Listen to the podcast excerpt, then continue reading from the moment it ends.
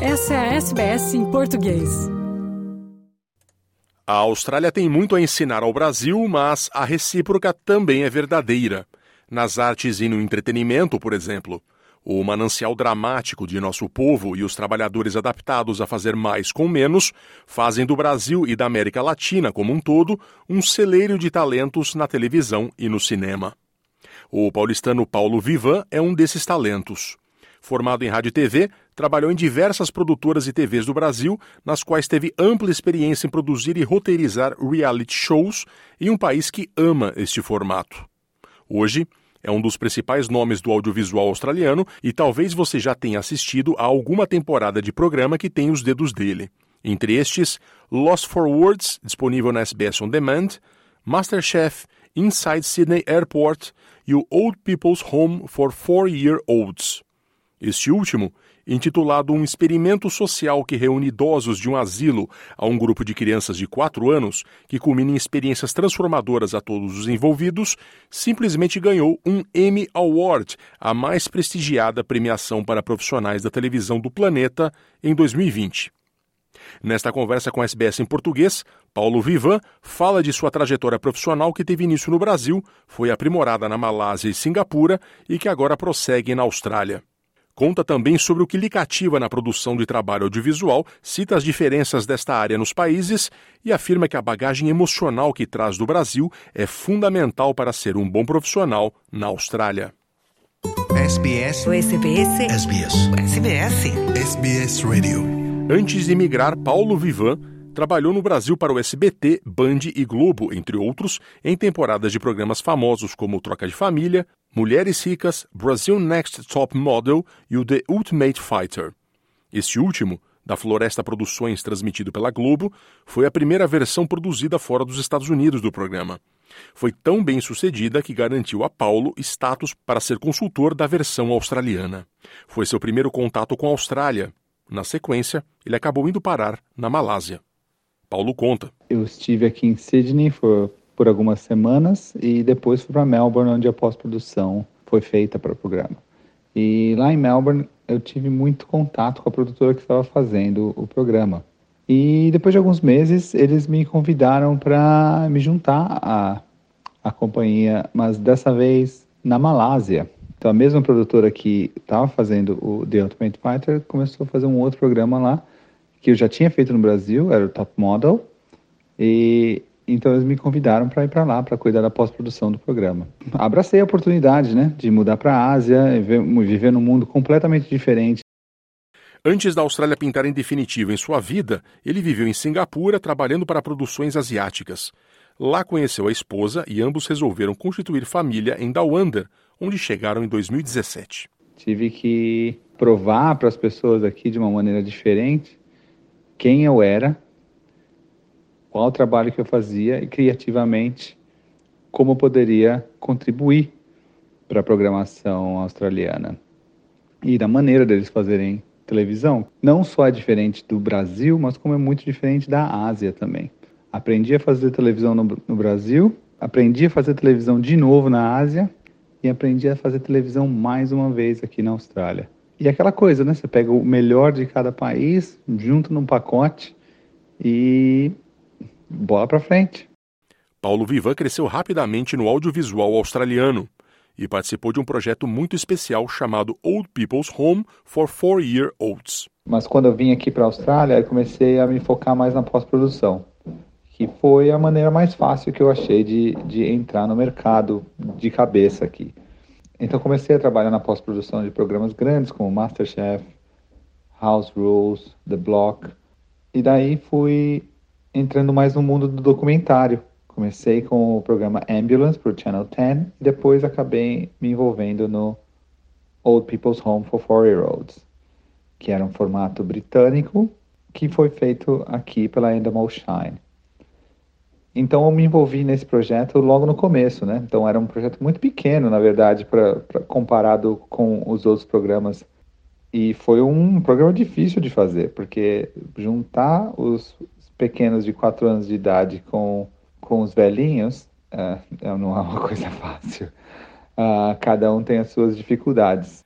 Old People's Home for Four-Year-Olds é um raro caso de reality show que dá voz a idosos e cuja sensibilidade o fez ser vencedor do Emmy Internacional. Em uma das temporadas, as crianças foram substituídas por adolescentes, que garantiu à produção da Endemol Shine para a ABC, cuja equipe Paulo Vivan fez parte, o prêmio da ACTA, Australian Academy of Cinema and Television Arts, o maior do audiovisual australiano. É uma, é uma ideia maravilhosa, né? Acho que todo mundo que tem um vovô ou tem um filhinho uh, acha que essa ideia de juntar os velhinhos e as crianças é uma coisa que parece óbvia, né? Eu cresci junto com a minha avó, com a minha bisavó, todo mundo dentro de uma casa, então quando eu vim aqui e eles falaram dessa ideia desse programa, eu falei, claro, isso faz todo sentido. Foi um programa de muito sucesso, né? Todo mundo aqui gostou, obviamente. O programa foi ao ar em 2019 e em 2020 o programa foi indicado ao Emmy Internacional, né, de melhor série documental. Felizmente nós ganhamos o Emmy e foi uma coisa incrível. Todo mundo estava extremamente orgulhoso do trabalho que a gente fez. Uh, esse programa também ganhou ACTA aqui na Austrália. Aliás, todas as três temporadas que trabalhei, o programa levou o ACTA. E nessa, nessa última temporada, que foi Old People's Home for Teenagers, foi quando eu pude estar lá também na premiação e foi, foi muito legal. É um trabalho que realmente faz diferença. Então, toda vez que a gente lê um artigo ou, ou alguma coisa do tipo que, que fala que não é só um programa de televisão, que ele está tá, tá ganhando asas para ser um, um, programa verdadeiro em casas de repouso. É, é uma coisa muito gratificante. Paulo ressalta, contudo, que, apesar de poucas pessoas irem lá receber o prêmio, o mérito é coletivo. Quando a gente fala de prêmio, ah, fulano ganhou um prêmio. É muito fácil falar que o prêmio é meu, ou o prêmio é seu, ou o prêmio é de outra pessoa mas tem um exército de pessoas que estão trabalhando junto com, com você o tempo todo para fazer esse programa. Eu, eu nunca gosto de falar, eu ganhei esse prêmio. Não, o programa ganhou um prêmio, porque o programa é um esforço coletivo de muitas pessoas. Infelizmente, uma premiação não pode ter uma centena de nomes associados ao prêmio, mas eu acho que é muito importante dizer que o prêmio é do programa, o prêmio não é da pessoa. A TV da Austrália é muito diferente da brasileira pedi ao Paulo que falasse um pouco sobre as diferenças. Como acontece muito, as coisas parecem mais organizadas por aqui. Porém, acostumado com os improvisos da vida, o brasileiro sabe se virar como ninguém. E isso é uma vantagem competitiva. Acho que a maior diferença entre fazer televisão no Brasil e na Austrália é o orçamento dos programas. Os programas aqui têm um orçamento muito maior do que no Brasil, se a gente colocar lado a lado. Isso significa que a gente tem muito mais tempo para fazer os programas. No Brasil é assim, vai, vai, vai, vai. No Brasil é muito corrido. Aqui, no mínimo, você vai ter o dobro do tempo para realizar o mesmo programa. Às vezes o triplo. Então, o cuidado que você tem nas produções aqui é muito maior. Você pode trabalhar mais no detalhe das coisas. Então, você acaba com um produto que é muito mais refinado. Não dizendo que no Brasil a gente não consegue fazer coisas incríveis, consegue muito bem. E acho que é isso que eu aprendi no Brasil e eu trouxe para cá e me dei bem, porque aquela pressão que você tem no Brasil para fazer as coisas rápidas, você aprende a ser muito eficiente. Então, quando eu vim para a Austrália, eu percebi que eu podia fazer as coisas muito mais rápidas que, que as outras pessoas. E isso foi uma coisa que eu usei para minha vantagem. Paulo Viva acredita parte do sucesso de sua carreira recente a bagagem emocional que traz do Brasil, que surpreende positivamente o público da Austrália. Acho que na minha carreira aqui na Austrália, o que eu tento fazer é trazer um pouco da, daquela emoção que a gente traz do Brasil, né? Que é muito a flor da pele. E eu acho que aqui, às vezes, as pessoas têm um pouquinho de, de dificuldade de lidar com a emoção verdadeira. Programas que eu tenho feito aqui, como One Born Every Minute, Old People's Home, Lost for Words. Um, e até, até qualquer reality como My Mom, Your Dad or, uh, ou Masterchef, tudo mais. Em qualquer lugar que a gente tem essa emoção humana que está à flor da pele, né? Acho que eu tenho uma facilidade maior de lidar com isso. Pela, pela nossa criação no Brasil, né? Que no Brasil ninguém tem vergonha de suas emoções. Então aqui isso é uma vantagem para mim é muito legal poder usar essa ferramenta da inteligência emocional que a gente aprende e colocar ela à prática num, num novo mercado. Falar sobre escrever é algo que muda o tom da voz de Paulo, que comenta em tom de paixão. Contar histórias é uma coisa muito humana. Não importa qual história você está contando. Não interessa. Os fundamentos da história são universais. E quando você consegue contar bem uma história, acho que em qualquer lugar do mundo você vai capturar a sua audiência. Na minha carreira aqui, uma coisa curiosa é quando as pessoas me perguntam o que, que eu faço, eu falo, eu sou produtor de televisão, e elas começam a listar os programas que, que elas gostam. E fico muito feliz quando elas falam um, um programa que eu fiz, que eu tive uma participação. É uma coisa muito gratificante saber que você está levando emoção e alegria para casa das pessoas e de repente elas se encontram e elas começam a fazer muitas perguntas. Pô, como é que aconteceu isso? Como é que aconteceu aquilo?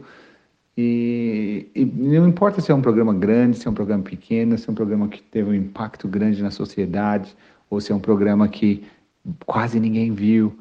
O que importa no final das contas é se você alcançar aquela uma pessoa que fala, nossa, um, uma hora da minha vida assistindo esse programa valeu a pena, para mim é isso que, que importa. Os prêmios e tudo mais, isso aí. No dia seguinte, você volta à rotina normal, ninguém olha para sua cara e vê um prêmio mas as pessoas vão lembrar como elas se sentiram quando elas assistiram um programa que você fez. Eu gosto de fazer o espectador se sentir bem e se identificar com a história daquele personagem que eles estão assistindo. Não importa se é uma comédia, se é um reality, se é um documentário, a história tem que tocar a pessoa que está lá em casa sentada assistindo e querendo se entreter. Na próxima vez que ligar a TV para assistir a uma produção australiana, agora você já sabe. Vale a pena consultar os créditos. Se o nome de Paulo Vivan ali constar, é grande a chance de você sentir, mesmo que de leve, uma verdadeira emoção brasileira.